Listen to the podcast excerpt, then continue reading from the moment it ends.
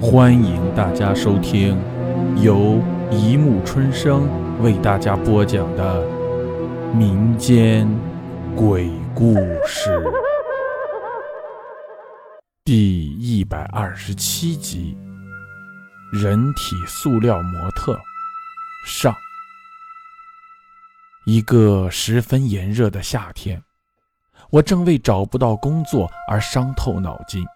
精神颓废的蜗居在家里，一个很久没见的朋友叶文突然来访，令我极其意外。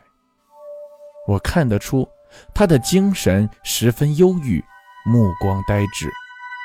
一时之间，我闹不明白他来找我的目的，于是我只好绞尽脑汁地和他说些家常，旁敲侧击地试探。他此来的目的，可他对我的话只是嗯嗯的敷衍着，我不免有些气恼，又不好赶他走，只好拿起一本小说胡乱的看着，不再理会他。就这样，我们一直坐到了黄昏。只听他轻轻的叹了一口气，我放下书，问道。有什么为难的事？叶文的神情突然变得紧张起来，四下看了一眼，然后道：“我，我，我看见脏东西了。”我疑惑地问：“脏东西？你在说什么？”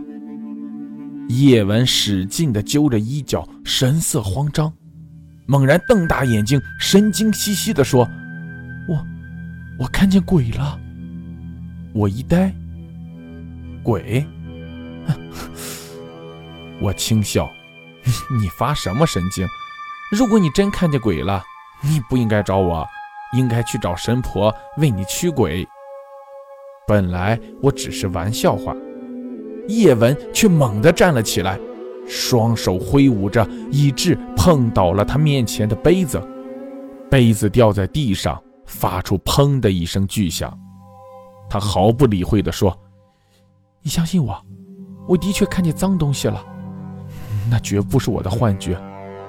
可是，没人相信我的话，都以为我疯了。我记得你曾经说过你会帮我，不管什么事你都会帮我。”说完，他一脸期待地望着我。我一怔，想起上学的时候，他常常被别的同学欺负，我看不过去。就帮他出了几次头，还非常仗义地说：“别怕，不管什么事，我都会帮你。”也许就因为这句话，让他整整黏着我一个学期，成了我名副其实的跟班。后来高中毕业后，我们就分开了，渐渐的没了联系。真不知道他是怎么找上我的，我只是敷衍地说。你是怎么见到的？他神经兮兮地说：“你信不信我所说的话？”我不耐烦地点头道：“我相信。你快说说，我好知道怎么帮你。”叶文这才坐了下来，面带喜悦地说：“我就知道你会帮我。”我挥挥手道：“你究竟怎么见到的？快说。”叶文双手比划着。我是在市中心的百货大厦里。他还没讲完，我便忍不住大笑起来。市中心的百货大厦，每天都会去成百上千的人，那是阳气最盛的地方。就算有鬼，也会找座无人居住的旧楼或废弃的老宅什么的出没，才合情合理。而他却在每天营业到晚上的百货大厦。这简直太不可思议了！叶文瞪着我：“你怎么也和别人一样笑我？难道连你也不信我吗？”我有些尴尬地收起了笑脸。嗯，别怪我不信，我我真的想象不出来百货大厦里怎么会出现鬼。我真的看见了，你要相信我。叶文面上的神经像是中了邪一样，声音之大。几乎震耳欲聋。我觉得他的精神一定不正常，再也不敢刺激他，柔声道：“我我信你，但是你要原原本本的告诉我，究竟发生了什么事。”叶文重新坐下，神情慌张的抓住自己的胳膊说：“我高中毕业之后，没考大学，一直到处打零工。”前不久，有位亲戚给我介绍去市中心的百货大楼做保洁，薪水很高，我便去了。百货大厦要营业到晚上，我们要等所有员工和顾客都走了之后，才能到大厦里面去清洁。有一天午夜，和我负责一层的保洁工请假了，整座大厦那一层就剩我一个人。虽然大厦里所有的灯都开着，我还是很害怕，用最快的速度打扫着。大厦里到处可见穿着衣服的人体塑料模特，看上去就像真人。那晚不知怎么的，他们的脸上在灯光下很妖异，看得我一阵发毛。就在我快收拾完了，打算关灯走的时候。我的手明明还没按到灯的开关，灯就灭了。我已经急忙去开门，可我觉得脖子后面传来阵阵阴风，我越是害怕，越是摸不到门的方向。我着急，胡乱的去找开关。就在我乱摸的时候，我突然摸到了人的身体，更准确的说是塑料模型的身体。因为模型的身体很硬，没有人的身体的柔软度，我更害怕了。好在这时我也摸到了灯的开关，我用尽全力按下去，灯忽明忽暗的晃了几下，吱吱的亮了起来。当我看清眼前的一切之后，我不由得吸了一口气。那些塑料模特正在向我慢慢靠近，他们的眼睛里汩汩流着鲜血。样子要多恐怖有多恐怖，我我我就晕了过去。等我醒来的时候，已经是第二天了。我把这件事跟经理说，他不但不相信我，还把我开除了。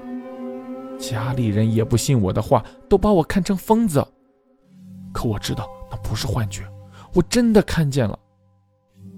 我忍不住打断他的话说：“叶文。”也许你一个人在大厦里很害怕，所以产生了幻觉，这并不奇怪。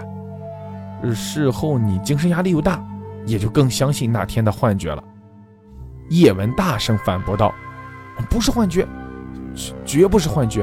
我感觉到那塑料模型似乎有话要和我说，可是我当时太害怕了。”我皱着眉，实在不能相信他叙述的这种荒谬事的真实性。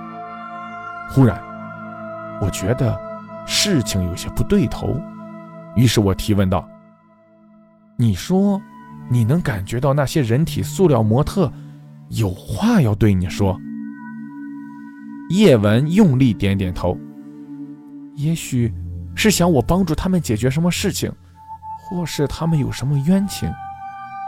我轻笑：“ 你当时那么害怕，就像见到鬼一样。”又怎么会感觉那些人体塑料模特不是来害你的，而是来求你帮助的呀？叶文继续揉着衣角道：“我不知道，这只是我事后的感觉。这个感觉越来越强烈，所以，所以我想再回去一次，可我自己不敢回去。你能陪我吗？”我瞪大了眼睛：“开开开什么玩笑？你你已经被开除了。”就算想回去，你怎么进得去？叶文在怀里掏出一把钥匙，道：“我偷配了一把大厦后门的钥匙，我希望我们今晚就去。”我急忙摇摇头说：“我不去，这偷进大厦是犯法的，我可不想为你这个呃呃说的荒谬的故事去冒下半生坐牢的危险。”叶文默默收起钥匙。低声说：“难道你对我所说的事就一点都不好奇吗？”我苦笑了一下，哎，好奇是好奇，可是我不想去冒险。叶文神色忧郁地说：“原来你也和别人一样不相信我，不想帮助我。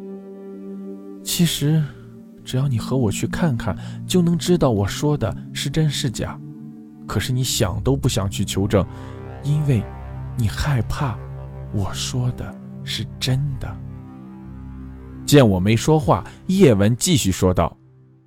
当时我的眼前忽然出现了许多人体塑料模特时，我整个人都呆住了。发现这些人体塑料模特中有一个人的面貌极其像我自己，就像我自己照镜子一样。事后我越想越觉得奇怪，因此我一定要去找出原因。我听叶文讲到这里，心里七上八下。就他如今的精神，如果再经历一下那晚的恐怖，不彻底崩溃才怪。